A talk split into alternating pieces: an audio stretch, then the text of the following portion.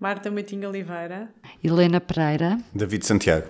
Eu sou a Sónia Sapaz. Bom dia. Estamos a gravar este podcast de Poder Público no dia 24 de fevereiro de 2022, dez horas depois de terem começado os ataques russos à Ucrânia.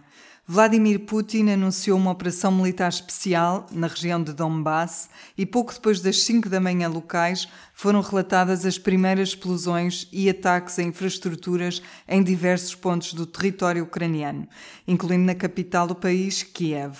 Há informações contraditórias, mas já se fala em meia centena de mortes dos dois lados do conflito.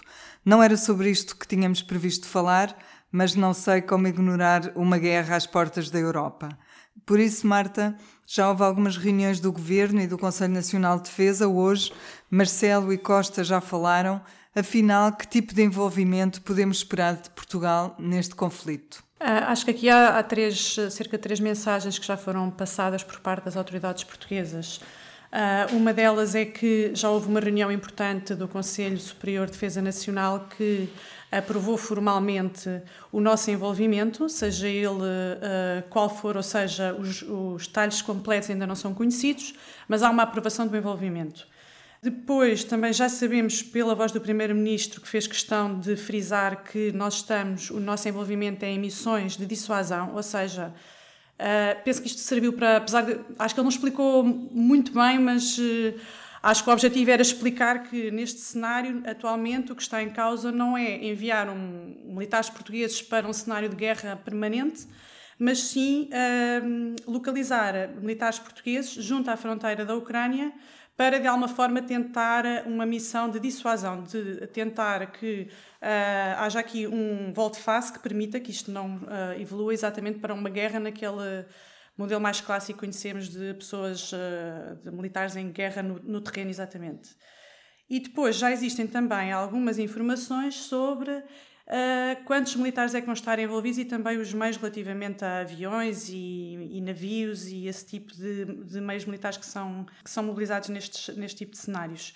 O número que é conhecido, que foi conhecido depois da reunião do Conselho Nacional de Defesa, é de 1.521 militares portugueses que vão ser envolvidos.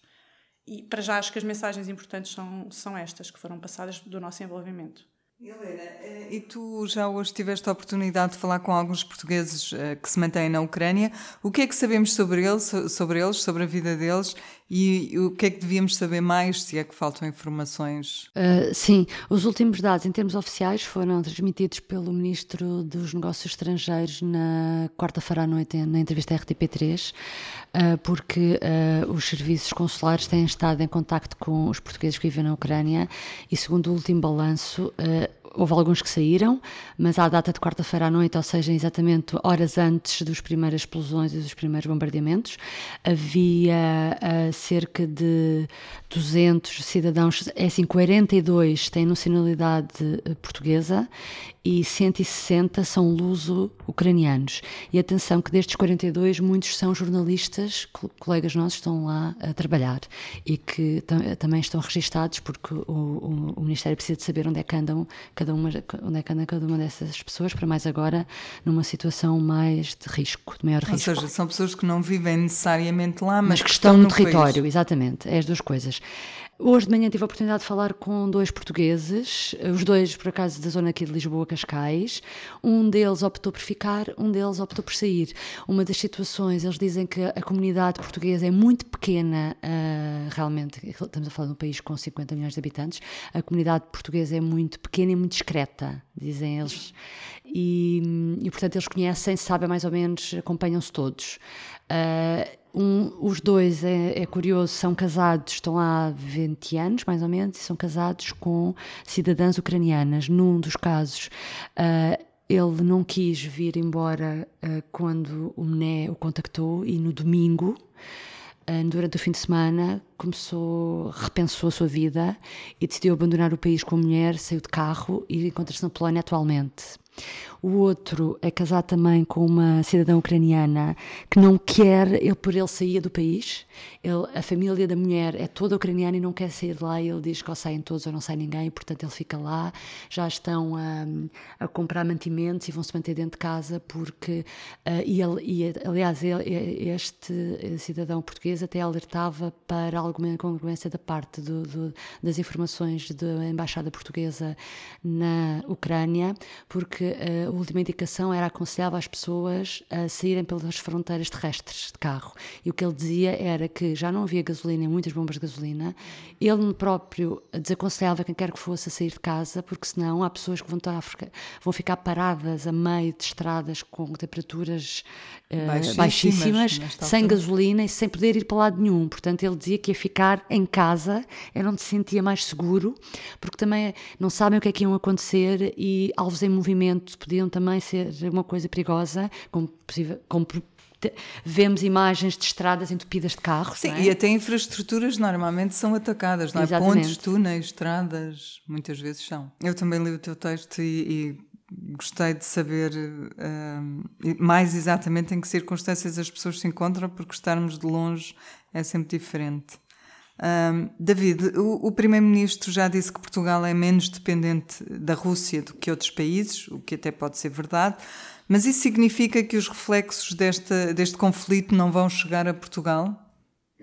Não, julgo que não, porque hum, obviamente o Primeiro-Ministro falava sobretudo, penso eu, e ele chegou a abordar isso em, em, em dependência em, em, termos energéticos. Um, pois sabemos que há países que, do centro e do leste europeus que são muito mais dependentes do gás natural e petróleo da, da, da Rússia. Um, e Portugal, obviamente, por um lado beneficia da posição geográfica, por outro lado também, em certa medida, da aposta que tem sido feita nas energias renováveis e tudo mais, para não, não ter esse tipo de dependência que existe noutras, noutras um, geografias. E, e, e, nessa medida pode encarar com, não sei, talvez com maior segurança, vá, se quisermos, ou maior tranquilidade este enfrentamento que, que, que começa aqui a acontecer a leste. Mas nós não podemos dizer que não, impli, não implicará um, consequências para Portugal este, este conflito, porque Desde logo, perspectiva-se um fluxo migratório de cidadãos luso-ucranianos e de familiares de ucranianos, como disse hoje também o Primeiro-Ministro, que nós estamos abertos a receber esses cidadãos em Portugal, e isso obviamente acarreta consequências, no, sobretudo no aspecto social. Mas haverá também, e aí acho que serão as mais, uh, uh, as mais graves, implicações ao nível económico, porque nós já estamos confrontados na Europa com uma subida algo preocupante da, da, da taxa de inflação e dos preços no consumidor. Um, subida, subida essa que, em boa parte, tem sido causada pelo aumento do custo da, da energético, o custo do, da, da energia. Ora, nós sabemos que um conflito militar tende sempre a causar aumentos na inflação. Tendo em conta que este conflito também se repercute necessariamente também nos preços dos combustíveis e das energias, portanto, há aqui esse duplo efeito, ou essa dupla pressão, melhor, melhor, melhor dizendo, sobre a inflação. Portanto, tendencialmente haverá aqui um aumento ainda maior da inflação do que aquele que se perspectivava, e isso vai atingir uh, sobremaneira os custos energéticos. Depois há também consequências ao nível militar, porque, tal como a Marta dizia há pouco, haverá uma mobilização de elementos. Obviamente não é para uma frente de guerra, mas isto tem consequências, tem custos, por um lado, mas tem também consequências no, no, no, para essas pessoas, para esses militares, que entretanto veem a, a, sua vida. Obviamente que eles estão em contingentes que estão preparados para tal, mas, mas pronto, tem essa consequência também porque haverá tropas mobilizadas para, para os países da Aliança Atlântica que são limítrofes da, da Ucrânia. Isto para dizer que Portugal, obviamente, assim como, como no conjunto da Europa, irá sofrer consequências sociais, económicas e militares, mas eu aqui sublinhava, obviamente, as, as económicas. Não é? Eh, em relação a isso, os nossos colegas de, de, economia falavam inclusivamente em coisas que nós eh, depois também não, não nos lembramos imediato, que é o aumento do preço do pão por via dos cereais ucranianos que, que alimentam uma boa sim, parte da Europa. Sim. Ucranianos, só dizer que a Ucrânia, não tenho agora, não sei precisar, mas, mas sei que não estarei longe da, da verdade, a Ucrânia, a par da Polónia, tem as duas maiores áreas de terreno arável da, da Europa. E isso, isso diz muito, não é? Uhum. Uh, como o David uh, dizia, o Primeiro-Ministro Uh, Ouvimos-lo dizer que os ucranianos são todos bem-vindos e que os vistos uh, são agilizados. Helena, achas que esta posição será consensual em todos os partidos uh, portugueses? Quer dizer, a posição de apoio de, de, de política de acolhimento, já sabemos que uh, existe um consenso uh, esmagador na sociedade portuguesa, vou dizer mesmo esmagador. só mesmo um pequeno partido de extrema-direita é que costuma criticar, e por acaso, à hora que estamos a gravar, eu ainda não ouvi qual foi a posição que. E se é que tomou posição sobre isso. Mas. criticar a imigração, sobretudo islâmica. De, bom, veremos. Veremos. Caso, Pronto. Mas de qualquer forma. Uh, o, o, o consenso é esmagador. Uh, e a única coisa que eu, sobre este aspecto, gostava de, de, realçar realmente é que o consenso que não existiu foi, por exemplo, sobre uh, a ação de, da Rússia.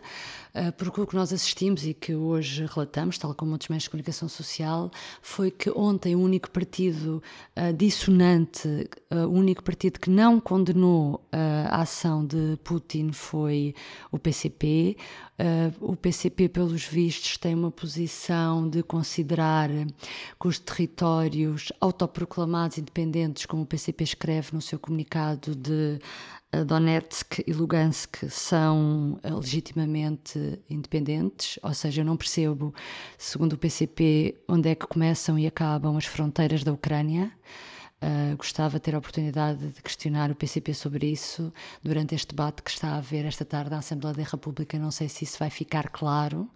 O Bloco de Esquerda escreveu no seu comunicado que condena veementemente a ação de Putin e do lado do PCP o que fico sem saber quais são as fronteiras da Ucrânia para o PCP. Uh, não há uma palavra de condenação ou de nada sobre o regime, sobre o Kremlin. A única coisa que há é que isto é culpa de uma escalada de violência que está a ser alimentada pelas tentações imperialistas do alargamento da NATO. E, portanto, segundo o PCP, a culpa de tudo isto tem a ver com o facto da Ucrânia querer aderir à NATO porque até é um pedido que partiu da Ucrânia e que agora não está em cima da mesa. Isto para dizer que o, a falta de consenso mais gritante que eu vi aqui foi esta. Portanto, é uma espécie de muro de Berlim 2, diria eu. António Costa deve estar contente porque pelo facto da geringonça já não existir. É mais fácil para ele, é muito mais fácil esta situação agora. Nos minutos finais, eh, acho que temos apenas de regressar à política nacional por uns instantes e à crise na direita. Houve novidades no CDS e no PST no último fim de semana. No primeiro partido vai precipitar-se a mudança de líder, enquanto no segundo a decisão foi amortecida, digamos assim. Marta, Nuno Melo concorre à sucessão de Francisco Rodrigues dos Santos e na entrevista que nos dá hoje fala de Paulo Portas. Achas que o eurodeputado vai tentar apresentar-se como uma espécie de herdeiro natural de Portas? Eu acho que ele na entrevista, hum, essa questão de Paulo Portas aparece um bocadinho juntamente com outra ideia que é muito forte na entrevista dele, que é a ideia de quase um conciliador, um agrupador de, de, tendências e de ir recuperar aquilo que o CDS perdeu nos últimos tempos. Ele fala muito de voltar a tentar conquistar as pessoas que se afastaram do partido, mas saíram mesmo, outras só se afastaram temporariamente, digamos assim. E, e depois há, uh, acaba por, por também falar de Paulo Portas como parece-me um ato quase natural de um sucessor no CDS, porque Paulo Portas é o líder carismático do CDS. Portanto, é natural que cada candidato que apareça se tenha que colocar de alguma forma em relação a Paulo Portas, ou se coloca ao lado, ou se coloca atrás, ou contra, ou... Portanto, é, tem sempre, há sempre ali um, um, uma posição relativa em relação a Paulo Portas. E, e ele uh, recupera na, na questão, por exemplo, de, quando ele fala de Cília Meirelles, ele fala na ideia de recuperar Cília Meirelles e dá como exemplo de uma pessoa que nasceu no CDS e que se implantou através de Paulo Portas. Portanto, ele quer de facto uh, ir recuperar as pessoas, pôr aquelas uh, cabeças pensantes e que nos últimos anos nós nos habituámos a ver como pessoas válidas nas várias posições que iam assumindo, um, outra vez a trabalhar para o CDS e até ir, ir conquistar pessoas fora, independentes, que estão mais uh, ali nas, nas margens, digamos assim, do partido e que podem ajudar a reestruturar o partido e a, a voltar ao Parlamento. Será, parece-me, o, o, desejo principal que saíram e que eram dirigentes do partido. Exatamente, não é? exato. Não foi. Ele quer recuperar, ele também diz isso. Exato, exato, ele também diz isso, sim. É, esse é muito conciliador, sim, é muito tentativa de conciliação. David, e no caso do PST, este compasso de espera é vantajoso para o partido ou vai inflamar ainda mais os ânimos internos? Honestamente, não sei, não sei, não sei responder, mas acho que. Não sei responder no sentido do que é que vai acontecer mesmo, mas acho que, que este compasso de espera não será penalizador ou particularmente penalizador para aquela que será a futura liderança, que nós já sabemos que vai ter uma, uma longa e difícil Exato, travessia no deserto exatamente. Quer dizer, a próxima liderança depois poderá ser substituída daqui a dois anos. Há também essa questão, e esta semana isso foi escrito, já não me recordo em que meio, talvez no DN, que, hum, que de facto o, o, portanto, o, o facto de haver europeias em, em princípio em maio de 2024 poderá ser benéfico que, que, não, que o, o, líder, o novo líder do PC não tenha que, que, enfrentar novas diretas antes dessas europeias. Portanto, isso dificultaria também a preparação dessa, dessa, dessa eleição. Portanto, poderá ser vantajoso até esse compasso de espera na medida em que o próximo líder, ou, ou melhor, as próximas diretas a seguir às que vêm agora, portanto, em 2024, seriam já depois do, do, do, do ciclo das autárquicas e acho que isso seria, seria benéfico. Por, por outro lado, um, acho que um, aqui com, com, com o, a repetição da eleição do Círculo da Europa e o adiamento e o, e o, consequente adiamento da tomada de posse da nova composição do Parlamento, bem como também do Governo, acho que também reduzem aqui a necessidade de haver já aqui uma clarificação interna no PSD, até porque pronto, estamos todos aqui um bocado para, paralisados. E, e por outro lado agora também surge esta questão da Ucrânia que também vem aqui a densar ou melhor, não, é, não digo adensar, mas trazer uma, uma nova questão que é menos política, vá, se quiser. Na realidade, a pressa do PSD era antes das eleições, Sim. havendo eleições das quais resultou uma maioria absoluta, agora... Uh, Exatamente.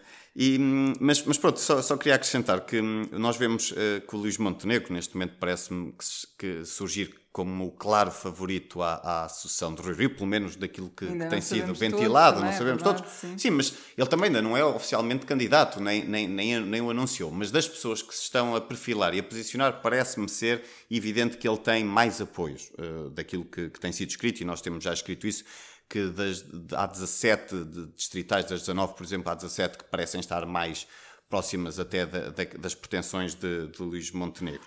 E, e, e, só para referir que ele, ele está apostado desde o Congresso em não criar anticorpos, sobretudo junto dos apoiantes de, da atual direção e de Rui Rio. Isso ficou muito claro nesse Congresso. Eu acho que o Luís Montenegro aí foi muito inteligente porque conseguiu mostrar-se uh, um, mostrar que apoiava a estratégia eleitoral de Rui Rio, portanto disse-o claramente, mas ao mesmo tempo não deixou de, em certa medida, de com isso se posicionar para o futuro como alguém também capaz de ser um, um, construtor de pontes e um pacificador. Portanto, nesse sentido, eu acho que o, o Luís Montenegro nunca terá interesse em hostilizar agora um, um eventual adiamento deste, desta clarificação interna no PSD, porque não quer causar, não quer ter problemas com apoiantes de Rio. Portanto, não foi um challenger direto nesta fase, já o tinha sido antes. Já o tinha, não, exatamente, mas ele desta vez desta mudou vez, completamente a forma como quis atuar e acho que foi muito tudo, é inteligente, é mesmo na campanha, mudou. sim. Acho que foi muito inteligente esse posicionamento dele.